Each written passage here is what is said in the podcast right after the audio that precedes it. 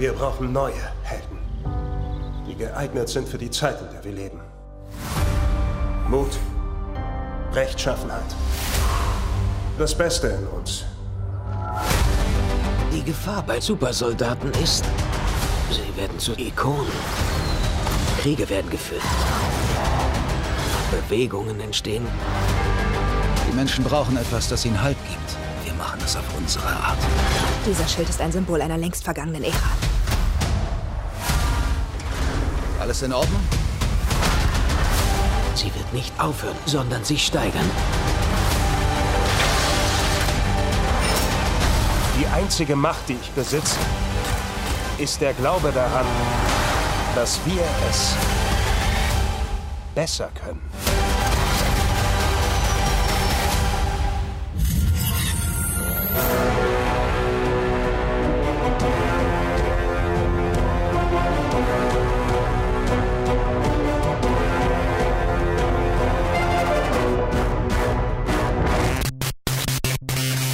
Hallöchen und herzlich willkommen zu den Reviews diese Woche. Ich bin der Johannes und der Luke ist da und er Ha- redet von Anfang an. Hallo, ich, ich rede von Anfang an. Letztes Mal habe ich ja tatsächlich einfach creepy gar nichts gesagt und dann irgendwann zwischendurch mal kurz reingeredet. Yes. Es war schon so ein guter Running Gag, aber äh, Ja. vorbei ist es. Ja, ich darf nachher mal kurz nicht reden, also ist schon okay. Ah ja, stimmt, genau.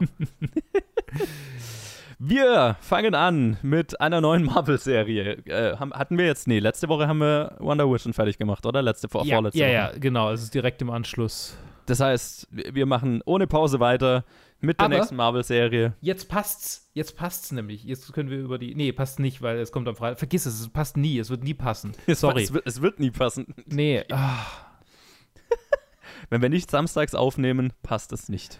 ja, aber das, ja, Und, und wer hat Zeit dafür? ja, eben. Wir, eine Zeit lang, aber, aber ja, jetzt nicht mehr. Ja, äh, nicht, nicht mehr, nicht mehr. Huh. Wir reden über The Falcon and the Winter Soldier, die neue Marvel-Serie unter der Regie alle Episoden von äh, Carrie Skokeland. Carrie Skokeland, was hat denn die bisher so gemacht?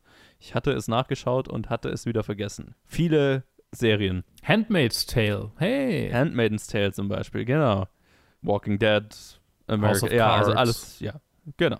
So, Penny Dreadful, typisch- Vikings. typische Working Director, Mhm. wunderbar. Und äh, wir reden über die ersten zwei Episoden. Die erste mit dem Titel New World Order.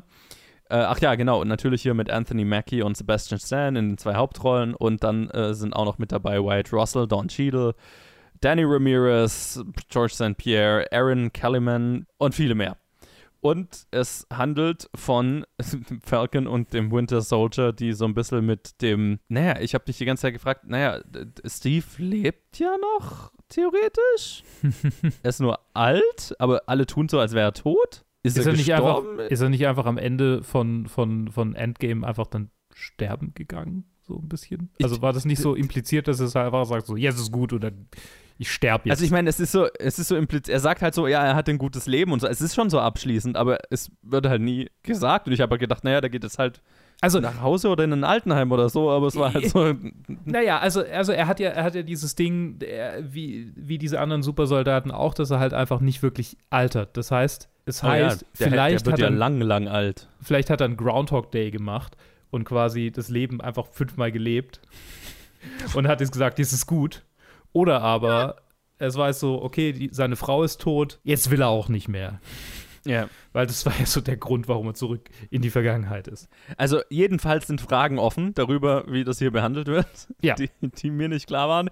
Auf jeden Fall äh, geht es halt darum, wie die mit dem Ende von Captain America, nennen wir es so, klarkommen. äh, nämlich äh, Falcon, der, also äh, hier äh, Anthony Mackie, der den Schild bekommen hat. Ist, die Serie beginnt damit, dass er es für das Richtige hält, den Schild an ein Museum zu geben. Ja, weil er sich nicht als Captain America sieht und damit es einfach als Symbol weiter existieren kann. Und äh, der Winter Soldier hat mit psychischen Problemen zu kämpfen. Und letztendlich läuft es dabei darauf. Und ja, genau, und dann gibt es noch eine, eine böse Organisation, die angekündigt wird in dieser Episode, aber noch nicht so viel macht, außer ein Banküberfall. Die Flag Smashers, die eine Welt wollen, wie sie während den fünf Jahren war, während äh, als Thanos die Hälfte der Menschheit ausgelöscht hatte. eine Welt ohne Grenzen, ohoho. Und ja, die dafür Gewalt nutzen. Und ja, in der ersten Episode passiert sonst nicht so viel, außer dass wir halt am Ende damit konfrontiert werden, dass die US-Regierung einen neuen Captain America ernannt hat. Dam, dam, dam. Luke, wie hätte dir die erste Episode so gefallen? Der neue Captain America hat mir von vornherein schon, äh, war von vornherein schon so geframed, dass ich dachte, ah, super, ein Arschloch. Aber da können wir ja dann äh, ähm, zur Episode 2 vielleicht. Ich weiß gar nicht, wollen wir separat über die zwei Episoden reden oder machen, machen wir so ein Konglomerat? Ach, lass, lass ein Konglomerat machen, weil ich habe zur ersten gar nicht so viel zu sagen. Ja. Ähm, Okay. Genau, die zweite, äh, die zweite Ja. Episode war dann The Star Spangled Man. Da ging es dann viel mehr um, um den Captain America. Also der Charakter selber Mhm. wird auch so ein bisschen eingeführt, äh, dass er halt einfach ein, ein, ein sehr talentierter Soldat ist, der halt dann ausgewählt wurde dafür. Und außerdem werden Falcon und Winter Soldier so ein bisschen so ein Buddy-Cop-Duo mit ein bisschen Homophobie eingestreut und ja, gehen halt auf ihre erste Mission gegen die Flag Smashers, wo sie dann unfreiwillige Hilfe von Captain America kriegen, während sie durch die nicht in der Nähe von München, in der Nähe von München Gegend sich kämpfen. Weil ich war Ja. so, oh, sie gehen nach München und dann sind sie in einem osteuropäischen Wald. Ja, es, So. äh, es, es, gibt ein, es gibt ein Ding, das in der Schweiz, wo sie in der Schweiz waren, im, im, in der ersten Folge, glaube ich, ähm, wo ein, ein Sicherheitsdienstauto äh, rumfährt, weil Ja, ja. das T am Ende vergessen wurde. So. Gebt euch mehr Mühe, Jungs. Das ist alles, was wir sagen. ja. Gut, Luke, jetzt, wie haben dir denn diese zwei Episoden gefallen? Wie gefällt dir die Serie bisher? Also die Serie ist ähm, ja irgendwie mindless fun. So ein bisschen, was ich von den Marvel-Serien ursprünglich erwartet hatte, äh, bevor dann Wonder Vision meine Expe Expectations subverted hat. Ich, ich habe ich hab mich vorher damit auseinandergesetzt, äh, wer, wer diese Flag Smasher sind, gegen die, gegen die die zwei kämpfen. Und es war für mich dann verständlicherweise ein bisschen so, äh, okay, alles klar, cool. Ja. Da in die Richtung geht's also. Yeah. Nationalismus, hey, Amerika, cool, Freedom. ähm, und ja, es geht in die, in das geht in- eindeutig in die Richtung. Aber keine Ahnung, also äh, die gerade mit der zweiten Episode fing so an, so ein bisschen, bisschen für mich zu, zu äh, besser zu werden. Die erste ist schon sehr ja, sehr so, okay, wir, wir machen halt ein Setup, erste Episode, ähm, die, die, klar, wir kennen die Charaktere schon, aber so ihr, ihr Status quo muss uns jetzt halt irgendwie erklärt werden. Und klar, Homophobie mal außen vor. Die Therapie-Sache zum Beispiel finde ich sehr interessant irgendwie. Also einerseits interessant, aber andererseits auch manchmal so ein bisschen witzig, weil es so, so die zwei, die so total gezeichnet sind von dieser ganzen Scheiße, durch die sie durchgegangen sind, äh, bonden über, über diese Scheiße, durch die sie durchgegangen sind. Und, und es ist halt so auf einer Metaebene witzig für mich, weil ich halt denke, okay, das ist halt so offensichtlich für, für, für einen Haufen Soldaten äh, und Veteranen und so gemacht hier, die sich dann mit diesen zwei Figuren identifizieren können. Aber sei es drum, ich Ja. meine, ist ja, ist ja, ist ja, ist ja vollkommen legitim und äh, finde Ja. es ja. auch gut, dass sie, dass sie einen, einen, dass sie hier Figuren kriegen, mit denen sie sich identifizieren können. American Sniper soll nicht der einzige Film bleiben. So. Äh, äh. Nee, nee, nee. Witzig. Ich habe gerade gelesen, dass, dass tatsächlich äh, Jack Ru äh, Wyatt Russell, Jack Russell, Jack Russell Terrier, ähm, dass Wyatt Russell, äh, dass seine erste, dass erst sein erstes Vorsprechen war für die Rolle von Captain America in Captain America First Avenger in 2011. Ja, das ist lustig, ja. Ja, ja also, äh, keine Ahnung. Ich mag das Cinematic Universe, ich mag die kleinen Momente, ich mag so dieses, ah, guck mal hier, der Blip ist passiert und deshalb ist die Frau von diesem Mann, der jetzt äh, dem Falcon dankt, dass er seine Frau gerettet hat, deshalb ist die äh, offensichtlich jünger als er und so, so diese, diese Sachen. Ist halt irgendwie. Mhm. Es fühlt sich so. Ich glaube, ich glaube, ähm, ich, ich rede es mir schön, wie jemand, der ähm, total committed ist, die Marvel Comic bei Marvel Comics up to date zu bleiben und auch durch die ganzen Scheiß-Reihen äh, Reihen irgendwie sich durchliest, einfach nur damit er sagen kann, okay, also vielleicht bin ich so ein bisschen nem, ne, der, der Sum Fallacy, äh, der, der Summen False Sum, irgendwie sowas. Okay. Also dieses quasi, jetzt habe ich schon so viel Energie reingesteckt und so viel, so viel damit Right, verbunden, äh, jetzt kann ich auch nicht mehr aufhören. Erste Episode war so mittel, zweite Episode war so, okay, cool. Mindless Fun, ich bin dabei. Sachen explodieren. Hey! Die Flag Smashers haben super, super Kräfte. Hey! Ey. Kämpfe, prügelt euch. Captain America ist böse. Hey! Super. Ey. Und, und gerade das, gerade das lässt mich auch ein bisschen hoffen, dass wir so, da- da- dass diese, diese, diese ganze Patriotismus-Sache so kritisch beleuchtet wird. So, das, das ist meine Hoffnung. Mal gucken. Ich meine, das US-Militär ist offensichtlich beteiligt an dieser Serie. Also ich weiß nicht, ob du da so. Ich meine, wann immer du amerikanisches Militärequipment in einem Film oder in einer Serie siehst, ist es ziemlich sicher durch das US-Verteidigungsministerium zur Verfügung gestellt und dann haben die Script-Änderungsmöglichkeiten. also dann können die das Script mitbestimmen und entsprechend sind die Filme und die Serien dann meistens und hier merkt man es auch. Also ich, ja, ich war, war jetzt nicht so, nicht so begeistert von den ersten zwei Episoden, muss ich sagen. Ich fand Captain America und seine, also die gesamte Captain America Charakter, Charakterbaum sozusagen, Stammbaum aus Winter Soldier, Falcon, Sharon Carter und so weiter waren immer, fand ich, die langweiligsten Charaktere im ganzen Marvel-Universum. Weil ich finde, Marvel ist jetzt, also war jetzt bei den Charakteren, bei diesen down-to-earth, eher menschlich angelegten Charakteren nie so gut darin, irgendwie spannendere Charakterisierungen zu schaffen. Und da ist es jetzt, keine Ahnung, war es jetzt dann so ein bisschen, also hat mir irgendeine Grundlage gefehlt, dass ich jetzt bei Winter Soldier zum Beispiel seine Therapie-Sessions und seinen mentalen Struggle irgendwie interessant finden kann, weil ich ihn als Charakter so nebulös finde und so ungreifbar, dass, also, ich kann, ich kann in der Theorie, kann ich jetzt drüber nachdenken, was er sein soll, aber ich finde, es ist weder so richtig geschrieben noch so richtig gespielt, dass ich das spüren kann, was er sein soll, ne, als irgendwie Mensch, der jahrzehntelang gebrainwashed war und als Mörder missbraucht wurde und so weiter. Das kann ich mir alles so intellektuell herleiten, aber spüren tue ich es nie. Und entsprechend uninteressant fand ich den Charakter immer. Ich fand auch seine Freundschaft zu Captain America immer total. Also, ich habe nie deren Freundschaft irgendwie gekauft. Deswegen ist Civil War auch so einer von meinen least favorite Marvel-Filmen, weil halt einfach dieses ganze, oh, ich muss Bucky beschützen. Aber ich habe vorhin mal im ersten Film eine oder zwei Szenen mit den beiden gehabt. So, ich kaufe euch das einfach nicht ab. Und interessanterweise, das, das, das Einzige in den ersten zwei Episoden, was mich menschlich irgendwie gepackt hat, war tatsächlich Falcon, Anthony Mackie mit seiner Familie, die wir ja bisher noch nie gesehen haben, Ja. auf dem Boot. Und wo sie dann einen Kredit, also wo er einen Kredit beantragen will für das Boot und das quasi abgelehnt wird, weil er als Avenger kein- nichts verdient hat und auch während, natürlich während der Zeit, wo er nicht, nicht äh, wo er weggeschnipst war, nichts, also, äh, ne, also die, die, diese ganze Problematik habe ich mir gedacht, okay, ich will die Serie darüber. Hört auf, äh, irgendwelche random Leute zu verprügeln. Das, das ist das Drama, für das ich hier bin. Und das ist auch tatsächlich mehr das Veteranending, ne? Auch. Ja, ne? ja, total. Also da, da, waren, da war so die Serie kurz dabei, einen tatsächlichen Kommentar zu machen. Und ich meine, das ist ja schon immer mal, also es gibt immer mal schon Kommentare drin. Ich meine, sehr prominente Polizeiszene haben wir, ne? Wo, wo, wo er aufgrund seiner Hautfarbe offensichtlich schlecht behandelt wird, bis sie rausfinden, wer er eigentlich ist und dann ist plötzlich alles in Ordnung und so weiter. Das Ja. war schon fast ein bisschen plump, aber gerade diese, diese Boot- und, Geschi und äh, Kreditszene, die fand ich tatsächlich sehr gut und, und spannend und ich bin gespannt, ob das äh, irgendwie nochmal weitergeht, aber ich meine, das ist bei ja offensichtlich nicht der Fokus der Serie, was wir dann so in der zweiten Episode halt sehen. Ne? Ja. Aber dafür haben wir die Flag Smashers. Oh Gott. Tatsächlich, ähm, Carly Morgenthau ist der Name der Anführerin, mehr oder weniger. Haben die überhaupt Ja. Anführer? Es sind ja Anarchisten. Haben die überhaupt Anführer? Naja, die, die superpowered äh, äh, Flag Smasherin.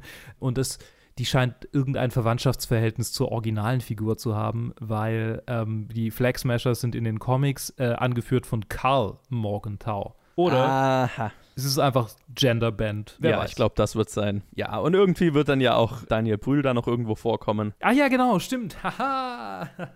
Ja, ja, der ist ja der, der also ist ja der Mein- Big Bad. mein Lieblings, mein Lieblings-Superhelden-Villain äh, direkt nach Jesse Eisenberg als, als Lex Luthor. Tatsächlich mochte ich da, Daniel Brühl in, in, in Civil War. Der war ein, ein weniger Lichtblick, auch wenn natürlich sein Charakter hinten und vorne keinen Sinn macht, aber Ja. Ich glaube deshalb, ja. Vielleicht, Oh, vielleicht, Gott, Civil War ist so ein unglaublich konstruierter Film, ist unfassbar. ja, vielleicht würde mir mehr Spaß machen, wenn ich ihn mit diesem, mit diesem, mit dieser Ironie-Layer angucken würde, aber Mal schauen, vielleicht, vielleicht macht er ja in der Serie mehr Spaß. Bisher, es, es ist in Ordnung. Es ist halt sehr 0815 Marvel-Stuff. Wir sind so wieder in Phase One, so was, ne, wir, wir sind wieder in irgendwelchen Kriegsgebieten und es ist sehr militaristisch. Star Spangled Man spielt im Hintergrund Genau. an einer, also in, im, im Stadion. Fällt mir gerade so ein, das ist eine andere Szene, aber, aber halt, Ja. hatten wir vorher kurz drüber ge gesprochen. Ja, ja. Es, es ist ein Ohrwurm. Äh, Ja, und der neue Captain America, ich meine, wird sich noch irgendwie rausstellen, dass er entweder zu dem Bösen gehört oder einfach nur ein Idiot ist, keine Ahnung. Also so, es kickt mich alles noch nicht. Es, es, ist, es, sind, es sind für mich die uninteressantesten Aspekte des Marvel-Universums, die hier der Fokus sind. Gar nicht jetzt mal nur die Charaktere, sondern halt allgemein, wenn es um irgendwelche militärisch angehauchten Missionen geht und so. Das ist. Ich mag Marvel, wenn es cookie und bunt und spacig und weird ist. Und das ist hier natürlich, das, die wollen hier eine straight-up Buddy-Comedy-Action-Serie sein. Und das ist jetzt halt auch einfach nicht mein, mein, mein Main-Genre. Ja, ich find's, in- ich find's er- erfrischend und good fun und so irgendwie. Gut. Ist okay. ich komme damit klar. ist eigentlich schon die Tochter von Agent Carter und entsprechend vermutlich Captain America aufgetaucht. Was? Weil Nö. ich weiß, dass es eine, dass es einen Credit gibt, der aber, ich glaube, sie ist noch nicht gecredited, offiziell gecredited in einer Episode, die schon raus ist. Ja, genau. Ähm, nee, ist sie nicht. Ich war, es gibt einen, es gibt irgendwie einen Screenshot aus Trailern von äh, einer blonden Frau, die neben Anthony Mackie herläuft. Äh, genau, Emily Van Camp, ähm, gecredited als Sharon Carter, die wohl. Ja, aber das, die, das ist doch die mit, also das ist die Tochter von Agent Carter, aber mit der hatte Captain America doch in Civil War was. Also die kam ja schon in den Filmen oft vor. Ach so, ah, die kam schon mal vor. Okay, ich dachte. hm. Ja, ja, ja, ja. Das ist, also das ist die Tochter von Agent Carter, Und jemand anderes. mit der er dann ja was angefangen hat, weil, also, Aber es ist nicht seine Tochter. nein, ist nicht seine Tochter. Er und Agent Carter hatten, haben ja, hatten ja nicht mal ihren Tanz. Ja, stimmt In den schon. 40ern. Äh, Aber, aber jetzt, wenn wir die Zeitreise mit einberechnen, ist es deterministisch? Ja, gut, Ist es nicht deterministisch? Vielleicht war es die ganze Zeit Ja. seine Tochter und wir wussten es einfach nicht. Jo, dann, jetzt wird's, ja. Jetzt wird es konstruiert. Okay, wir reden über was anderes. ich, äh, ja. Hey, Mom, what do uh, 16 year olds care about? When I was 16, all I cared about was smashing the patriarchy and burning it all down. Oh my god. Girls constitute a revolution. Did you hear rankings are already starting? Emma Cunningham's just gonna get ranked most bangable for the second year in a row. Kiara Pascal for best ass. Caitlin Price will take best rap. It's so nice not to be on anyone's radar. Totally. You miss me with that? Seriously? We going? Stop. Oh. Can I help you? I don't know, can you? He's bothering you. He's harassing me. If you use that word, that means I have to do a bunch of stuff. You know that your school is weird, right? Ignore Mitchell. If you keep your head down, we'll move on and bother somebody else. I'm gonna keep my head up. Moxie Jo. ist ein neuer Netflix-Film. 3. März ist er rausgekommen. Wir reden jetzt erst drüber, obwohl ich ihn schon gesehen hatte, weil, also zumindest in Teilen schon gesehen hatte. Ich habe ihn auch immer noch nicht komplett angeguckt, aber äh, whatever. Ähm, ich habe das Wichtigste vom Film gesehen. Ich glaube, es wird jetzt noch nicht so wahnsinnig viel dazugeben, wenn ich noch die ersten 20 Minuten angucke. Joe, du hast ihn kürzlich erst angeschaut. Und zwar komplett. Entsprechend sind wir absolut ausgerüstet, diesen Film zu besprechen. Amy Poehler spielt mit, ist aber auch die Regisseurin und ich glaube Co-Autorin, äh, aber basierend auf dem Buch von Jennifer Mathieu. Ma- Mathieu. Hm, okay. Ähm, Hadley Robinson, Lauren Tsai, Alicia Pascual Pena, Nico Hiraga, äh, Sabrina Haskett, Patrick Schwarzenegger äh, und noch viele mehr spielen mit. Äh, es ist ein Teenager-Film, ein Teenager-Girl-Power-Film über Feminismus und Hashtag, Hashtag Aktivismus. Mhm. Und er war, ja, Joe, wie war er denn? Ich fand ihn ganz gut. Also war jetzt nicht so auf meinem Radar, beziehungsweise ich habe halt gesehen, der kommt raus. Ich wusste jetzt nicht, dass, es, dass er von Amy Poehler ist und worum es geht, aber äh, Mai, das war halt einer von den Netflix-Filmen, der so ein bisschen unter meinem Radar verschwunden wäre. Hättest du nicht gesagt, du hast ihn eh schon zur Hälfte gesehen, komm, wir, wir reviewen den. Also habe ich mir gestern Abend angeschaut und ich, ich fand ihn nett. Aber gut, es ist halt so ein bisschen vom Aufbären her eine klassische Highschool Coming of Age Story halt gecolored in diesem, in, in dem Aktivismus, den die Hauptperson, also haben wir noch gar nicht gesagt, ne? Also die Haupt äh, so, ja. äh, Entschuldigung. Charakterin entdeckt quasi, dass ihre Mutter eine Aktivistin war in ihrer Jugend und, und äh, genau, und für ihre College Application muss sie auch ein Essay schreiben darüber, für was sie sich einsetzt und was das für sie bedeutet. Und sie hat so die Sorge, dass es nichts gibt, was sie wirklich, also für was sie sich einsetzt, also was äh, Aktivismus betreibt. Und dann fällt ihr halt äh, mehr und mehr auf, wie sexistisch eigentlich die Schule ist oder wie, wie vor allem halt die äh, broigen Dudes alles bestimmen und die Schülerinnen die ganze Zeit schlecht behandelt werden oder benachteiligt werden und dann beschließt sie, sie macht anonym ein Magazin, ja, ein Magazin, ein feministisches, das sie dann in der, in der Schule auslegt und das Ganze anprangert. Und das ist dann, das eskaliert natürlich, weil äh, ja, sie sich gegen ein System auflehnt und dann Mitstreiterinnen gewinnt und so weiter. Aber ich glaube, man kann sich so ein bisschen denken, auf was es rausläuft. Der Film hat jetzt auch nicht so viele neue Ideen, was das angeht. Und die Probleme, die er anspricht, sind alle sehr Surface-Level und der Film geht jetzt nicht zu tief auf das Ganze ein.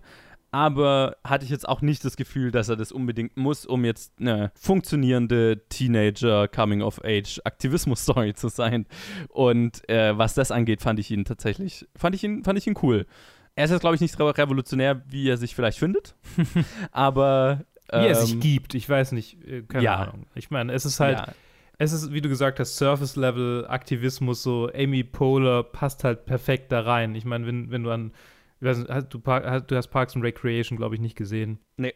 Aber wenn man daran denkt, was so quasi dann irgendwie die politischen Ideale der Figur sind, die sie verkörpert, dann passt das, also ist natürlich, ich, mir ist bewusst, dass das nicht sie persönlich ist, aber dann passt das für mich irgendwie so ein bisschen ins Bild, so, so Saturday Night Live, gemäßigte Demokraten, wir, wir treten niemand auf die Füße, aber äh, äh, prangern die, die, die Verhältnisse an, mäßig, so die, Ja. die Form des, des Aktivismus in Anführungsstrichen. Ja, also es, es ich meine, ich weiß nicht, ob Amy Poehler eine, eine, eine Kinder hat oder eine Tochter hat, aber es fühlt sich so ein bisschen, also und, und deswegen mochte ich ihn auch so, es fühlt sich so ein bisschen an wie, als würde sie quasi einen, einen Teenager-Film für die nächste Generation machen, um denen noch was mitzugeben, sozusagen. Und Mhm.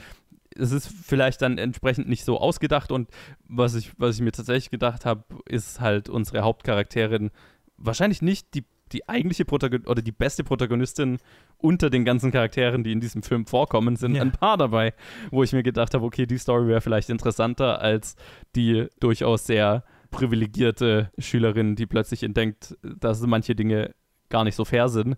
Und dann gibt es ja durchaus äh, Mitstreiterinnen, die sie dann hat, oder auch ihre beste Freundin, die ja auch noch mit, mit, mit Diskriminierung auf anderen Ebenen zu tun haben. Und entsprechend ist es halt vielleicht nicht die spannendste Geschichte, die der Film hätte sein können. Aber es ist, es macht Spaß. Es ist tatsächlich stellenweise sehr witzig. Wie heißt sie? Äh, Lauren Size Charakter war, also ich hasse den Ausdruck, aber war mein, mein Spirit Animal.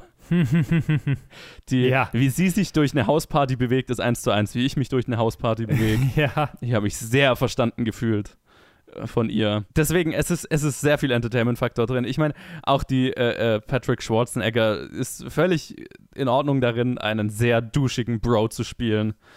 Und ja, der, der Film ist nette Unterhaltung mit einer mit einer guten Message. Ich weiß, viele fühlen sich vielleicht davon abgeturnt, dass die Message sehr mit dem Holzhammer ist. Aber es ist okay. Es ist ein netter Teenager-Film und wenn er auch noch eine positive Message an das Zielpublikum überbringt, ist da nichts, was ich jetzt dem Film vorwerfen würde, Mhm. könnte, wollte. Aber er ist jetzt auch nicht auf meiner Top 10 des Jahres. Nee, auf meiner auch nicht. denn dir? Er ist, er ist im Mittelfeld. Es ist ein Mittelfeldfilm. Ich glaube, was man noch hervorheben kann, finde ich, also, also ich stimme fast allem zu, was du gesagt hast. Äh, er, ist, er ist sehr, sehr durchschnittlich in vielerlei Hinsicht. Er hat eine inter äh, interessante Charaktere, die dann aber Nebencharaktere bleiben. Und es ist manchmal schon ein bisschen so, er, er hätte ja den Ansatz, was zu sagen über, okay, wie kann eine privilegierte Frau irgendwie ein, ein Ally sein? Aber Mhm. es ist dann, ich meine, es, und, und ich meine, das Ende ist dann auf einer, auf eine, auf eine, auf einer Seite irgendwie gut und bringt eine gute Message rüber, nämlich so, okay, nutzt die Plattform, um anderen das Mikrofon in die Hand zu geben, damit die reden können und Ja, nicht nur du, ja. verdammt nochmal, so mein Gott, geh von deinem Podest runter. Und genau das ist ja die, die genau die richtige Message eigentlich. Ja, Auf der anderen Seite, es ist schon dann irgendwie ein bisschen tone-deaf und ich finde schon, also fand es schon ein bisschen krass auch beim Angucken, wie es halt um, also, ne, um, ich weiß nicht, ob ich es jetzt genau spoilern will, aber wollen wir es, kann ich spoilern oder wie, wie wollen wir damit umgehen? Na, spoilern wäre ich vorsichtig. Okay, also, ähm, also, sagen wir ja. mal eine sehr unangenehme Situation. Du, du meinst, wa- was dann am Ende äh, ja, ja, was, äh, kurz vor Schluss rauskommt. Eine, ja. eine Enthüllung, die, ähm, die große Implikationen hat und viel Verletzungspotenzial und viel Verletzung mit sich bringt und viel Leid einer, einer, einer Figur. Und, Ja. und das ist halt irgendwie für zwei Minuten so, oh Gott, oh Gott, oh Gott. Und dann, ah, du hast es geschafft, hey, guck mal hier, so viele Ja, Leute haben sich ja. versammelt, ach Mom, ich lieb dich wieder und so. Das ist so, Ernsthaft? Ich meine, wir hatten es gerade eben noch von, mhm, okay. Ja, aber, aber ja, also ich meine, einerseits finde ich es find ich's, ähm, gut, dass der Film, der sich ja eher an Teenager richtet, das auf diese Art und Weise anspricht und da quasi eine gute Message rüberbringt. Auf der anderen Seite ist es aber ein bisschen tone-deaf irgendwie, fand ich. Ist es, also das ist auch ein Punkt, wo ich mir gedacht habe, naja, okay, d den Schritt hätten wir jetzt vielleicht nicht machen müssen, Ja. weil dafür wird es halt einfach nicht genug exploriert, ne? Sondern ist so ein bisschen eine Requisite für das, was der Film am Ende aussagen will. Und ich glaube, das wäre auch so wunderbar, hätte auch so wunderbar funktioniert, ohne auf das Level zu gehen. Ja, aber wie gesagt, also für dafür, dass es eher so ein bisschen ein Klischee Highschool-Teenie-Film ist.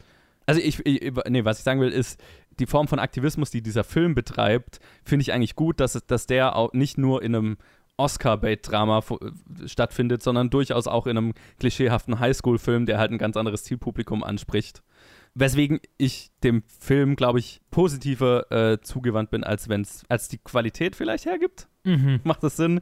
So, ähm, weil ich es valide finde, dem Zielpublikum auf Augenhöhe das irgendwie rüber, also da äh, über ein Thema reden zu wollen, das vielleicht, über das vielleicht nicht viele Filme, die an dieses Zielpublikum gerichtet sind, reden. Mhm. Was ich jetzt auch nicht beurteilen kann, weil ich bin nicht das Zielpublikum und ich habe jetzt nicht so viele Highschool-Filme gesehen oder aktuelle Highschool-Filme. Aber das war so mein Gedanke, als ich es halt angeschaut habe. Okay, wenn, wenn das das Ziel ist, cool, valider Versuch. Wahrscheinlich nicht die beste Umsetzung, aber ich hatte zumindest mit vielen der Charaktere Spaß und kann die Message appreciaten. Und würde ihn jetzt nicht vielleicht großflächig empfehlen, aber er hat durchaus seine Daseinsberechtigung. Ich wollte noch was erwähnen, was ich gerade rausgefunden habe. Die sind einfach alle über 20. Patrick Schwarzenegger ist 93 geboren, Alter. Ja, ja. ja, Er geht auf die 30 zu. Highschool-Film. Am Arsch. ja, ist ja immer so, ne? Ja, ja. Nee, aber tatsächlich äh, in dem Fall so gecastet, dass ich es ihnen allen abgekauft habe. Tatsächlich, ja. Äh, hier, ähm, Hadley Robinson ist 26.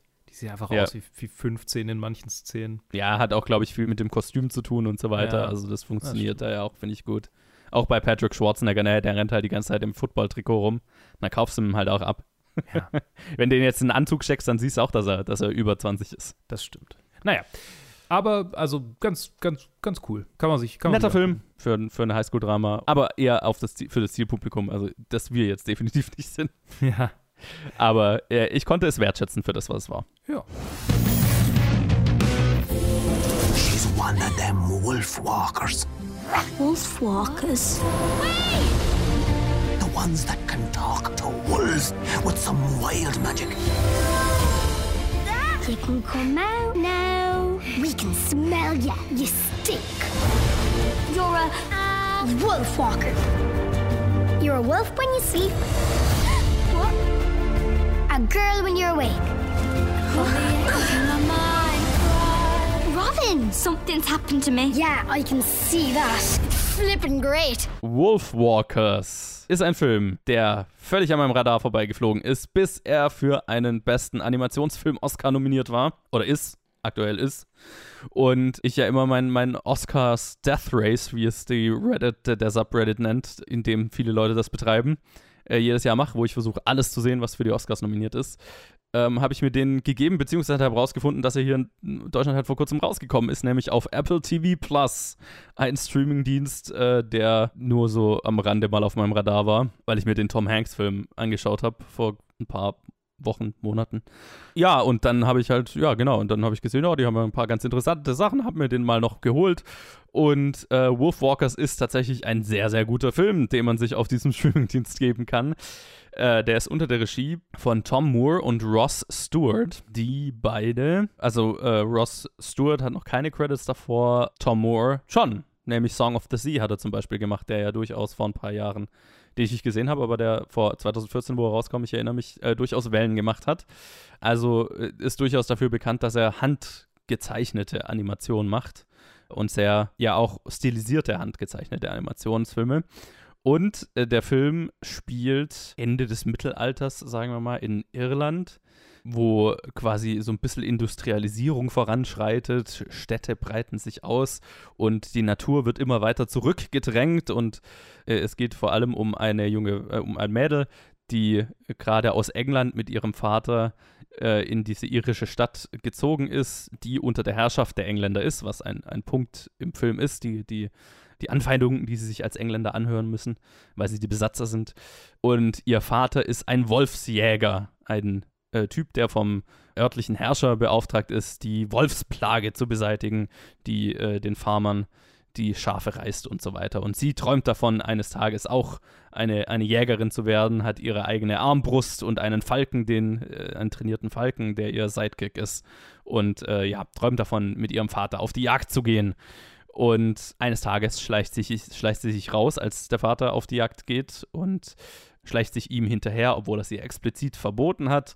Und im Wald äh, trifft sie dann auf eine Rudel Wölfe und auf deren Anführerin ein junges Mädchen die sich, wie sich herausstellt, die, äh, wie sich herausstellt, eine Wolfwalkerin ist, nämlich eine Sagengestalt, äh, so ein bisschen Werwolfartig, ne? Das wirst du, wenn du von einem anderen Wolfwalker gebissen wirst. Aber es bedeutet, dass wenn du dich schlafen legst, dass wenn du schläfst, wird dein Geist in einen, oder dein Geist wird ein Wolf, der dann durch die Welt streift. Also du wirst ein Wolf, aber dein Körper liegt noch da, wo du schläfst. Äh, aber genau, du hast so quasi zwei Leben. Ähm, während dein menschlicher Körper schläft, bist ein Wolf und andersrum. Und ja, über kurz oder lang wird sie äh, durch die äh, gebissen und wird selber zu einem Wolfwalker und äh, natürlich ist dann der, der, zentrale Konflikt, dass jetzt ihr Vater und vor allem die Gesellschaft äh, Jagd auf sie macht und ist so ein bisschen Natur gegen, also ist sehr Miyazaki-haft, habe ich mir gedacht. So ähm, in, in der Natur versus Industrialisierungsmessage. Und tatsächlich ein sehr, sehr, sehr, sehr guter Film, wie ich fand. Ähm, allem voran jetzt mal die, den Animationsstil, der so sagenhaft, sagenhaft schön ist. Also, wie ja gesagt, handgezeichnet, aber eben nicht so äh, clean wie die Disney-Filme vielleicht damals waren, sondern durchaus sehr stilisiert. Also man, ja, der spielt mit seinem handgezeichneten Look und mit dem, was dieser Look alles liefern kann. Und ähm, auch gerade so irische Symbolik, keltische Symbolik und so weiter, äh, findet da Gebrauch. Und das, das ist alles sehr, sehr schön und sehr spektakulär anzuschauen. Und im Grunde hat mir auch eben dann die Story gefallen. Die ist, die hat man, glaube ich, so in der in, in, schon ein paar Mal gesehen. Also oder Filme, die eine ähnliche Geschichte erzählen. Dieser Film findet dann auf diesen, äh, auf diese Story-Struktur schon noch so ein paar eigene Twists und Turns, aber im Grunde genommen kennt man die Geschichte. Aber das hat jetzt dem Film, finde ich, nicht geschadet, äh, sondern fast schon geholfen, weil man sich mehr dann über die, die, den Animationsstil und die unterschiedlichen Twists und Turns, die die, die, die Geschichte dann doch nimmt, äh, freuen konnte. Also ein sehr verdienter Oscar-Kandidat. Ich bin gespannt. Ich glaube nicht, dass er gegen Soul ankommt, tatsächlich einfach, weil Pixar Pixar ist und Disney Geld in der Hinterhand hat. Aber würde mich nicht wundern, wenn das ein, ein Upset-Oscar-Gewinner wäre hier. Und also tatsächlich mit, mit Apple, die, die sich den gekauft haben, haben sie tatsächlich ein, ein wirklich aus, ein, ein Aushängeschild für ihren eigenen Streamingdienst. Weil dafür, also dafür lohnt es sich zumindest mal das Probeabo zu holen, wenn man sich dafür interessiert. Und dann kann man sich den Tom Hanks-Film, den Zweite Weltkriegsfilm auch noch anschauen. Das ist so, was ich bisher darauf geschaut habe ja, also wirklich guter Film, schöner Film, vor allem für Kinder natürlich auch super geeignet. Tolle Geschichte, hat mir sehr viel Spaß gemacht. Vollumfängliche Empfehlung: Wolfwalkers auf Apple TV Plus.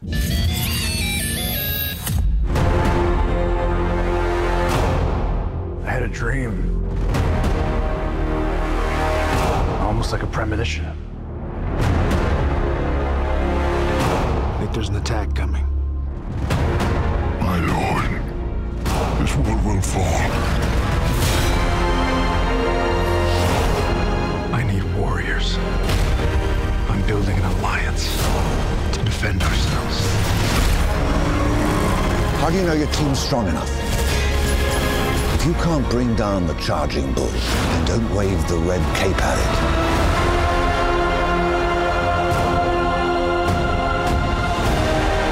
Sent here for a reason. If it takes you the rest of your life, find out what that reason is.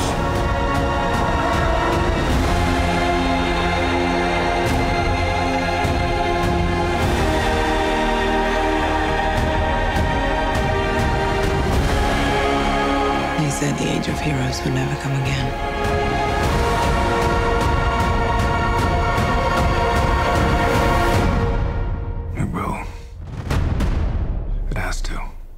Der Snyder Cut. Bam. Warte, ist das Inception? Ähm, Ja, das, das Entschuldigung, das war. Naja, Hans Zimmer hat Man of Steel gemacht. Also. Ja, das stimmt, ja. Zack Snyder hat diesen Cut produziert. Es spielen immer noch Ben Affleck und Henry Cavill und Amy Adams und Gal Gadot, Gadot, Gadot, Ray Gadot. Fisher, Gadot, Entschuldigung, Jason Momoa, Ezra Miller, jetzt auch Willem Dafoe. Ich glaube, der war im Original irgendwie nicht äh, dabei. Jesse Eisenberg, Jeremy Irons, Diane Lane, Connie Nielsen, J.K. Simmons, Ciaran Hinz und Ryan Sang mit und noch viele mehr bestimmt. Es ist die alternative Version, die, die originale Version, die Director's Vision der, des Justice League Films aus dem Jahr 2017, glaube ich. Ja, 17. Ja, 16 oder äh, 17, ja, 17, glaube ich, ja. 17 kam er raus. Genau. Und wir verfolgen wie im äh, Original, in der Kinofassung, ich sage nicht in der Originalfassung, weil es ist ja scheinbar, ist das hier eher der Film, den Zack Snyder ursprünglich machen wollte, bevor er dann äh, aus privaten Gründen nicht mehr weitermachen konnte. Und dann ist, Gott, wie hieß er? Joss Whedon. Genau, Joss Whedon ein, eingesprungen, um äh, den Film fertig zu machen. Hat viel Humor ein, eingebaut, viel schlechten Humor, viel auch sexistischen Humor. Und äh, viel missbräuchliches Verhalten am Set. Ja, das auch noch dazu, gelegt. Das auch noch. Und äh, letztendlich ist Zack Snyder jetzt unentgeltlich zurückgekommen, um seine Vision des Filmes äh, zu produzieren, umzusetzen. Und ein vierstündiges Meisterwerk an, an, an Effektgewitter und äh, farbentleerten Szenen und äh, äh, einem neuen Bösewicht, einem alten neuen Bösewicht ist, ist hier jetzt auf HBO Max beziehungsweise bei uns in, äh, auf, auf Sky Ticket, auf Sky rausgekommen. Yes. Die Grundgeschichte ist eine ähnliche. Ähm, es gibt diese Cubes und die Cubes fangen an zu vibrieren und dann kommt Steppenwolf, der böse Böse, und äh, will alles umbringen und, und die, die Welt zerstören und unsere Helden müssen sich zusammenfinden, um ihn aufzuhalten und Superman muss irgendwie wiederbelebt werden. So, das ist die, dieselbe Geschichte. In den Grundzügen allerdings äh, gibt es hier noch eine weitere Facette. Es gibt nämlich noch, noch einen, einen weiteren, eine weitere Ebene des Bösen. Das ist quasi Ronan und, und Thanos oder äh, Sauron und Melkor, die, die, die zweite Ebene der, der, der Great Big One, nämlich Darkseid mit dem besten, mit dem besten Bösewicht-Namen. Ich meine, der Original Thanos, wenn man fair ist. Der Original Thanos, ja, ja, auf jeden Fall. Ja, Marvel hat Thanos damals in den Comics von Darkseid abgekupfert. Ja, ja, ja, ja. Die Frage ist, haben sie, haben sie auch Steppenwolf von Ronan abge äh, haben sie Ronan von Steppenwolf abgekupfert oder äh, Das, da hört jetzt mein Comics-Wissen auf. Ja, meins auch. Ich weiß gar nicht, ob Ronan überhaupt. Doch, der kam in den Comics vor. Aber das, das fand ich eine enorme Parallele hier. Also, ich meine, das ist ja bis Mhm. zur Waffe eigentlich fast schon. Ja, ja, ja. ja. Also, naja, genau. Ähm, Joe, wie hat dir denn die, die neue Version von Justice League gefallen? Die alte neue, die neue alte. Ja, also, ähm, boah, wo fängt man an, ne? Meine Haltung vielleicht zur alten Version. Also, ich bin ja jetzt nicht der gigantischste Fan der bisherigen DC-Filme, wobei da durchaus welche dabei sind, die ich sehr, sehr mag, wie zum Beispiel Mhm. Birds of Prey. Aber ich bin nicht, oder sagen wir es so, ich bin nicht der größte Zack Snyder-Fan, weil ich finde, er ist ein wunderbarer Visual Artist, aber nicht beste Filmemacher, wenn das Sinn macht. Also, seine Filme schauen unglaublich gut aus, aber wenn er, wenn er ein Drehbuch hat oder wenn er am Drehbuch selber beteiligt ist, sind sie halt oft sehr Style over Substance für meinen Geschmack. Mhm. Und jetzt hatten wir da 2017 den Fall, dass halt Joss Whedon dazu kam und ich fand die alte Version von Justice League eh, war okay, aber war halt einfach ein unglaubliches Durcheinander, ein, ein, ein, ein tonales Durcheinander. Ja, ja, Joss Whedons sexistischen Einfluss auf diesen Film ist halt jetzt, nachdem man das Original mehr oder weniger gesehen hat, schon sehr offensichtlich. Ja. Uh, also ein, einzelne Shots teilweise. Jesus Christ. Ja. Ja, es ist halt, also es gibt die, es, es ging ja auch im Internet rum, es gibt diesen einen Shot, wo in der Joss Whedon-Version, wo sie mit Batman sich unter, wo Wonder Woman sich mit Batman unterhält und in der Joss Whedon-Version ist halt der Shot untersichtig und ist halt, die Hälfte des Bildes ist ihr Hintern im Bild und Batman ist halt eigentlich der, worauf wir achten. Und in der Zack Snyder-Version ist es halt eine normale Overshoulder. Ja. Das heißt, also, dieser Shot hat einfach keine, keine Daseinsberechtigung, außer dass wir Gal, Gal Gadot angaffen. Naja, so. Jetzt mal abgesehen davon, ja, und genau, und dann äh, war, war das ganze Drama um Zack Snyder, bla bla bla, und ich war immer so, na Herrgott, lasst mich doch mit diesem Snyder-Cut in Ruhe. So, jetzt prinzipiell finde ich es ja geil, dass ein Künstler die Möglichkeit bekommt, wirklich sein, seine Vision umzusetzen. Das finde ich schon sehr, sehr cool. Das respektiere ich sehr. Die Art und Weise, wie es zustande kam, finde ich ein bisschen problematisch, weil es halt so ein Präzedenzfall für Fanbullying ist den ich, den ich nicht so geil finde. Jetzt ist natürlich, kann man sich natürlich fragen, okay, wie viel war jetzt die, die, die Fankampagne ausschlaggebend dafür, dass dieser Film entstanden ist? Aber wohl ja schon ziemlich. So, so viel vor äh, zu, zu meinem Baggage, mit dem ich in diesen Film reingegangen bin. Ich habe den Film am Stück geschaut und letztendlich bin ich so mit dem Fazit weggekommen, er ist besser als das unglaubliche Durcheinander, das die Joss Whedon-Version war. Aber der Großteil der Probleme, die ich mit dem generellen Ton und Story von der alten Version von Justice League hatte und mit vielen von Zack Snyders Filmen im Allgemeinen bleiben halt bestehen, beziehungsweise sind halt ausgeweitet. Weswegen der Film halt trotzdem nicht über ein relatives Mittelmaß hinauskommt, meiner Meinung nach. Mhm. Angefangen mit der, mit der Geschichte, die halt einfach, die nicht gut ist die so stakelos ist, wenn man es mal so nennen will. Einfach weil halt der Villain am Ende oh, will halt die Erde zerstören. Ist halt einfach ein großer Big Bad und dann kämpfen wir in einem CG-Gewitter am Ende gegen ihn und verhindern, dass die Welt zerstört wird. Aber mehr steckt in der Geschichte des Antagonisten nicht so wirklich drin. Und dass Darkseid da jetzt dabei ist, gibt dem nicht auch noch eine Ebene. Macht Steppenwolf nicht einen interessanteren Charakter und macht auch, also ich meine, Darkseid ist da, weil Leute Darkseid sehen wollen. Der hat ja auch nichts zu tun in diesem Film, außer ganz am Ende einen unnötig brutalen Moment zu liefern der fast schon witzig ist dadurch. Ja, der, ich meine, das Ende ist, äh, ja. Ähm, ja. Ja, über das Ende können wir dann nochmal gesondert reden, über ja. den Epilog. Ja, also die Story war schon im Original schwach und sie ist auch hier schwach und halt einfach, ich habe das Gefühl, Zack Snyder glaubt wahnsinnig viel mit diesem Film aussagen oder mit seinen DC-Filmen oder seinen Superheldenfilmen generell aussagen zu wollen, aber die Aussage geht halt über sind Superhelden nicht irgendwie Götter halt nicht hinaus. Mhm. Das ist so alles, was, was dieser Film an, ne, auch diese, diese mega Zeitlupen, dieses, dieses wahnsinnig, diese wahnsinnig gottgleiche Inszenierung, die diese ganzen Charaktere erfahren, geht aber geht halt aber über diesen, über diesen, diesen Gedanken, die sind schon irgendwie wie Götter nicht hinaus. Weil der Film trifft keine Aussage darüber, was bedeutet es, ein Gott zu sein oder was, was ist die, die Verantwortung, die das mit sich bringt. Wollen die überhaupt Götter sein?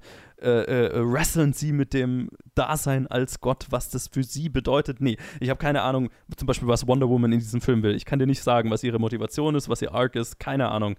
Ich weiß, Batman will irgendwie wieder gut machen, was er in Batman wie Superman verbockt hat, aber weil es in Batman wie Superman schon so unorganisch war, macht es halt hier auch keine organische Charaktermotivation aus. The Flash will Freunde. Sure. Und der einzig wirklich charakterisierte Charakter ist Cyborg. Und das fand ich tatsächlich merklich, weil das ist auch das, was sich meiner Meinung nach am meisten verbessert hat, Mhm. ist sein Charakter, weil er in der Joss Whedon-Version halt fast non-existent war.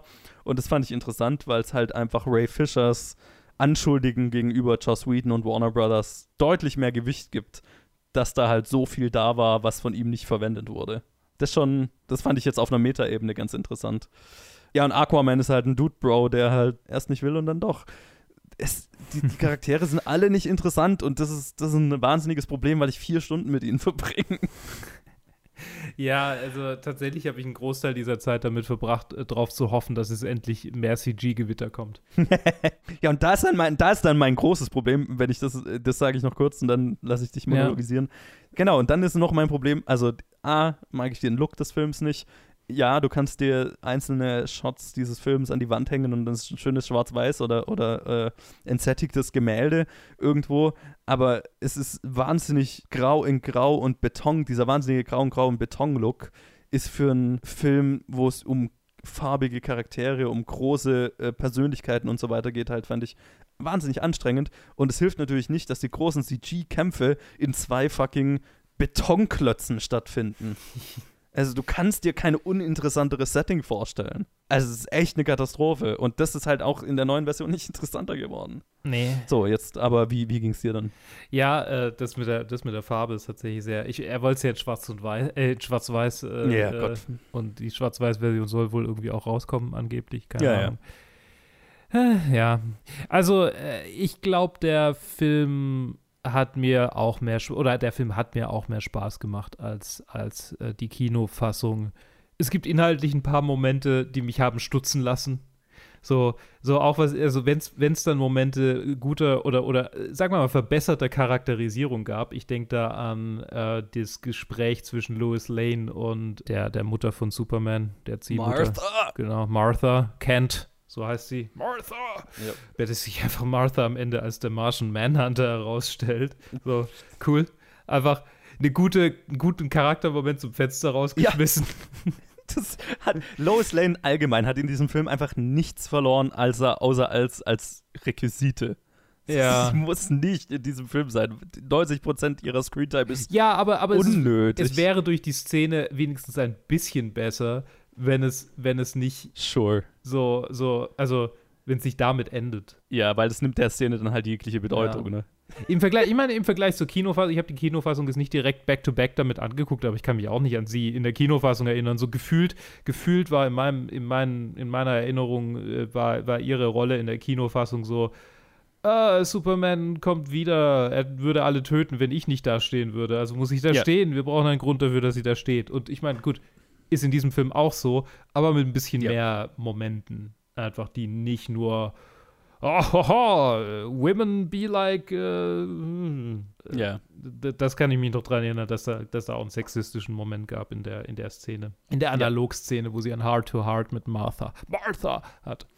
Genau, aber also äh, äh, viel lange Rede, äh, kurzer Sinn. Ich glaube, dem Film wurde jetzt Genüge getan.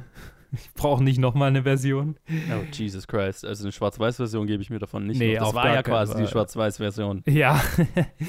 Fehlt ja nicht viel. Ja. Ich muss Aquaman immer noch gucken, tatsächlich. Den habe ich immer noch nicht gesehen. Aber ich glaube, der ist auch nicht so wahnsinnig, wahnsinnig cool, oder? Ja, der, hat- der hat wenigstens noch pulpy Unterhaltung. Also der, Okay. das ist, da ist halt, der ist farbenfroh, ja. Der, der ist ein Farbenmeer. Okay. No pun intended. der weiß, was er ist. Der weiß, er ist irgendwie so ein, versucht halt so ein schlocky B-Movie-Extravaganza zu sein. Ne? Da kommt alles rein, inklusive einem Schlagzeug spielenden Oktopus. Ist alles drin. Mary Poppins ist die Stimme von einer Riesenkrake. Geil. Also nicht großartig, aber es ist. Es ist cool. Der, der, hat, der hat Unterhaltungswert, weißt du? Oh ja. die, diese, die, die, die, die Zack Snyder-Filme sind alle so unglaublich ernst und schwerfällig und pompös, ohne dass halt Inhalt dahinter ist. Und das macht sie so anstrengend für mich, finde ich. Mhm. Ja, also, keine Ahnung, ich, ich, ich habe nicht, ich habe kein wahnsinnig großes Problem mit den Zack Snyder-Filmen, wenn sie nicht das sind, das einzige sind, auf das ich mich konzentrieren muss. Ich glaube, wenn ich den im Kino gesehen hätte, dann hätte er mir wesentlich weniger gefallen. Aber so in Ja. der Situation, dass ich dann halt mal irgendwie kurz aufs Handy gucken konnte oder halt mal irgendwie mit der, mit der Aufmerksamkeit ein bisschen abschweifen konnte, ohne ohne das Gefühl zu haben, jetzt mega viel verpasst zu haben, glaube ich, dass er, dass er angenehmer wurde. So, so im, im, im Ja. Kino würde ich, im Kino würde ich ja niemals Handy rausholen. Und so, so war es definitiv. Also ich, ich habe mich zum Beispiel an, an Irishman erinnert, der eher ein weitaus besserer Film ist, aber auch ein sehr langer Film, den ich im Kino gesehen habe, obwohl er eigentlich auf Netflix rauskommt, äh, auf Netflix, äh, ein Netflix-Film ist. Und der war im Kino beinahe unerträglich. Ja. Weil es einfach so, ich meine, es ist einfach irgendwann eine körperliche Sache auch. Ne? Irgendwann muss man, Ja. muss ich halt auch aufstehen. Ich kann nicht so lange Ja. sitzen bleiben. Das ist ja schon bei unseren Aufnahmen manchmal echt, echt krass. Und da quasi dann auch noch so ein, so ein Effekt, nicht Effektgewitter, aber so ein, ich weiß gar nicht, wie ich es in Worte fassen soll, so ein Konglomerat aus, aus, aus mega langsamen, so jetzt brauchen wir 15 Minuten, um diesen scheiß Pfeil abzu, abzuschießen. Und dann wieder, Mm. wieder, Mm. wieder absurd in die Länge gezogenen Actionsequenzen, die super schnell, aber gleichzeitig halt auch so brachial lang sind. So, das ist. Ja. Und, und, dann, und dann reden über Gott und die Welt, literally. es ist, es ist alles irgendwann wäre, wäre das noch, noch viel ermüdender gewesen, als es es war. Und ich glaube, das hat den Film wesentlich erträglicher für mich gemacht. Also er hatte das Potenzial, schlechter zu sein, aber er war eigentlich ganz, ganz okay. Ja, er war wenigstens kohärent. Ja, das und ist- eine, das- ja. eine, eine durchgehende Vision. Ne? Also ich, das, das weiß ich schon zu schätzen. Also es war, ich habe schon gefühlt, Zack Snyder konnte hier machen, konnte hier wirklich umsetzen, was seine Version von einem Superhelden-Epos ist. Mhm. Und das ist jetzt nicht meine Version von einem Superhelden-Epos. Ne? Da wünsche ich mir ein bisschen mehr Tiefe und da wünsche ich mir vor allem, das sind, die, die, ich finde ich find nicht, dass die sich diese Charaktere eignen für ein schwarz-weiß Zeitlupengeballer. Ne? Also dann müssen sie auch tiefgründiger geschrieben sein und das sind sie halt nicht. Und die Aus, also wie gesagt, die, die, Aussage geht nie über Superhelden sind irgendwie Götter und ist es nicht krass. Äh, darüber geht es halt nicht raus. Das ist die Tiefe, auf der die, dieser Film sich bewegt und das ist halt nicht genug für meinen Geschmack dafür, wie episch er sich gibt. Ne? Das ist, glaube ich, meine größte Kritik Mhm. an, an allen drei Zack Snyder-Filmen, wobei Man of Steel da noch deutlich besser ist als die anderen zwei, fand ich. Und selbst der endet am Ende genau in demselben, in derselben Falle. Ich, ich freue mich auf Zack Snyders nächsten Film, weil das ist ein Sequel zu seinem besten Film, nämlich Dawn of the Dead. Und er macht wieder einen dreckigen Zombie-Film und da bin ich tatsächlich, das, das ist, was ich von ihm sehen will. Weil da, da, da erwarte ich auch keine, nicht so viel Tiefe. dann glaube ich, nicht- glaube ich gar nicht, dass er versucht, das zu machen. Und dann schaue ich mir auch gerne äh, Zombie-Gemetzel in Zeitlupe an. Das ist was anderes. Ja. Ich, ich habe gerade überlegt, ich habe gerade über die Filme von Zack Snyder gerade der Reihe nach da, nachgedacht, die ich gesehen habe.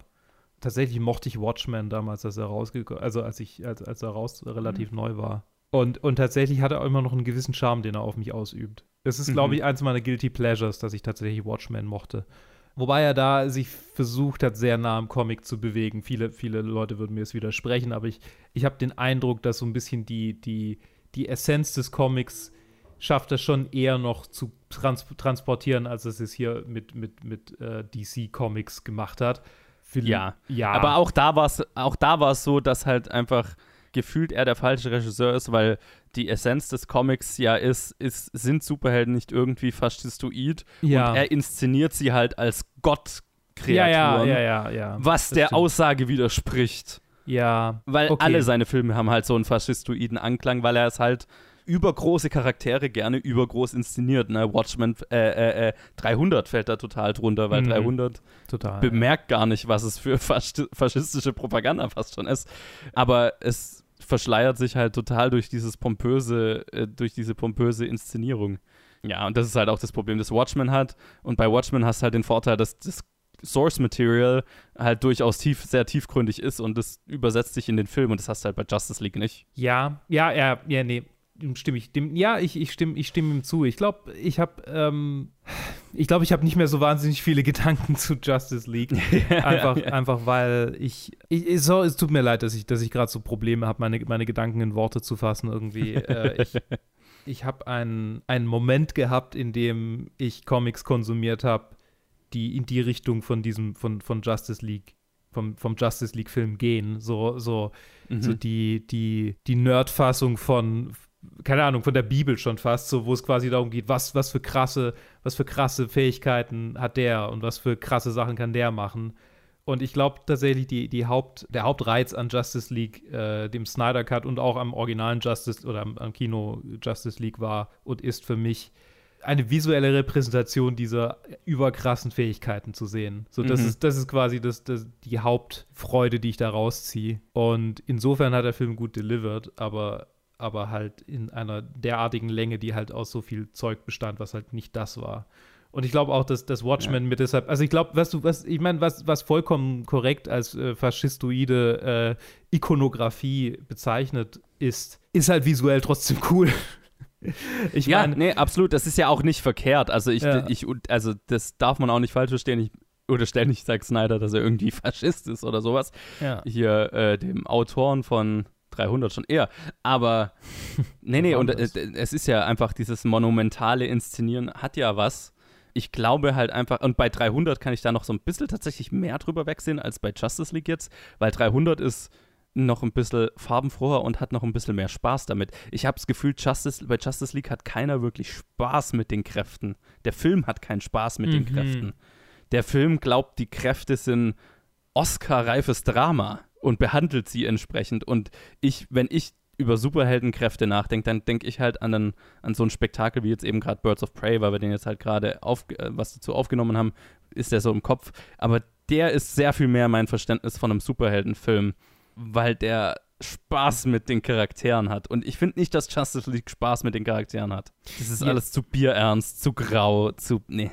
Ja, nee, ist schon richtig. Ich, ich glaube nicht, dass. Ich finde auch gar nicht mal so. Ja, doch, doch, ja, Watchmen hatte schon Spaß mit den Charakteren.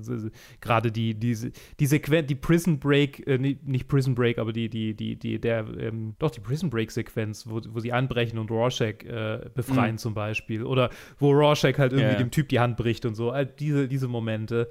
Das fehlt hier. Außer, in der, außer, außer da, wo Steppenwolf gekillt wird. da haben sie Ja, Spaß. Das. Es gibt so ein paar Momente. ja. Es gibt schon so ein, zwei Momente, aber der Film ist halt so wahnsinnig lang, dass die Momente zu kurz sind. Ja, ja, ja. ich ja. meine auch, wo, wo Superman dann irgendwie das erste Mal gegen, gegen Steppenwolf da kämpft.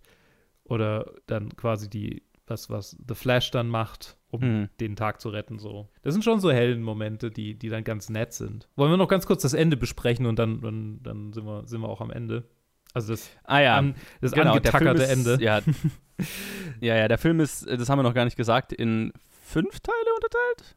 Ja. Und ein Epilog? Oder ist der Epilog Teil? Ich bin mir gar nicht mehr sicher. Ja, ich weiß gar nicht, ob es dann noch eine Title Card gab, in der Epilog stand, aber auf jeden Fall fünf. Ja, doch, gibt's.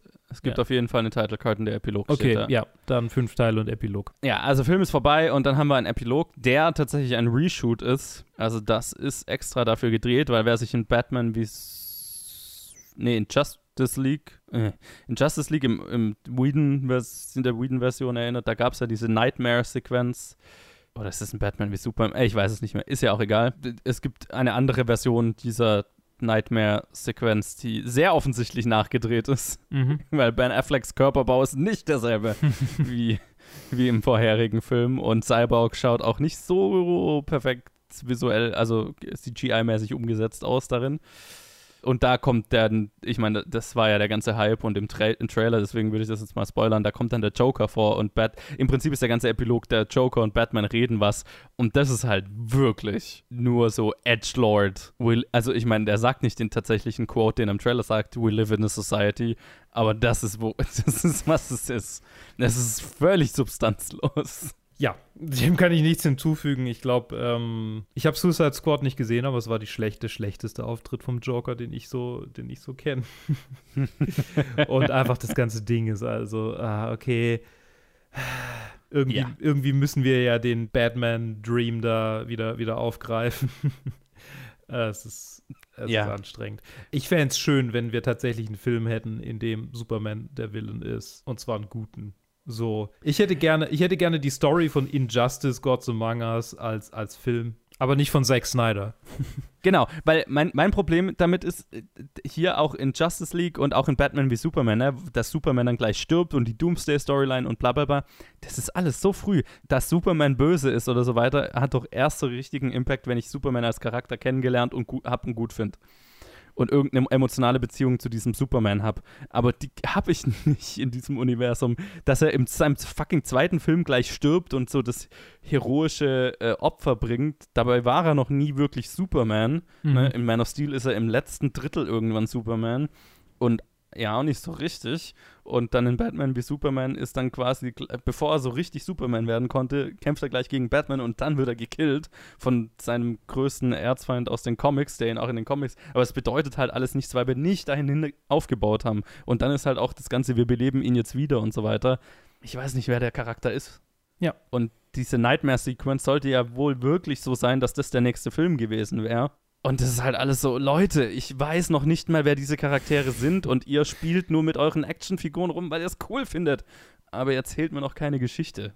Ja, ich, wenn mit Actionfiguren rumspielen und einen Film draus machen, ist halt so irgendwie das, was, was ich als Fünfjähriger gern gemacht hätte. ja, klar. Ich verstehe es ja auch auf einer gewissen Ebene, aber halt ohne mich dann. So, jetzt aber. Ich bin gespannt auf die nächsten, auf die nächsten kleinen Superheldenfiguren, die miteinander kämpfen dürfen. Ja, sure. Was, was kommt denn als nächstes raus bei DC? Ist es, ist es schon äh, Shazam 2 oder kommt da vorher noch ähm, Shazam 2 oder? Suicide Squad? Ah, nee, ja, Suicide Squad kommt demnächst raus. Er kommt schon so früh, okay. Ja, der kommt dann auch auf Sky raus. Sehr schön, da freue ich also, mich. wenn, na, wobei, da, ich meine, in Deutschland ist ja jetzt irgendwie wieder ein Kino Öffnung irgendwo absehbar und dann sowas wie Kong und so weiter wurde ja dann plötzlich, also sollte eigentlich auch auf Sky rauskommen und wurde jetzt wieder gepullt, weil sie ja wohl doch auf ein Kino-Release hinplanen. Also kann sein, der Suicide Squad-Film kommt dann doch im Kino raus und nicht zeitgleich wie in den USA auf einem Streaming-Dienst. Wir werden es sehen. Es ist alles sehr nebulös. Jede Woche aufs Neue finde ich nicht, finde ich es wahnsinnig schwer rauszufinden, was kommt denn jetzt wirklich raus? Stimmen die Release-Daten noch, die ich da noch habe? Aber wir lassen uns einfach überraschen und reviewen, was dann raus ist. Ganz genau. In Gut. diesem Sinne, danke fürs Zuhören. Und äh, wir hören uns dann in zwei Wochen wieder zu den Reviews und davor natürlich zu ganz vielen anderen, zum Beispiel Directed by oder Top 250 oder vielleicht mal eine Challenge, wer weiß, die Challenge sind wieder da. Hört doch wieder rein. Ähm, ihr könnt uns auch auf Facebook, Twitter oder Instagram folgen. Und bis dahin, bleibt gesund und brav. Bleibt vor allem gesund. Bis zum nächsten Mal. Bis dann.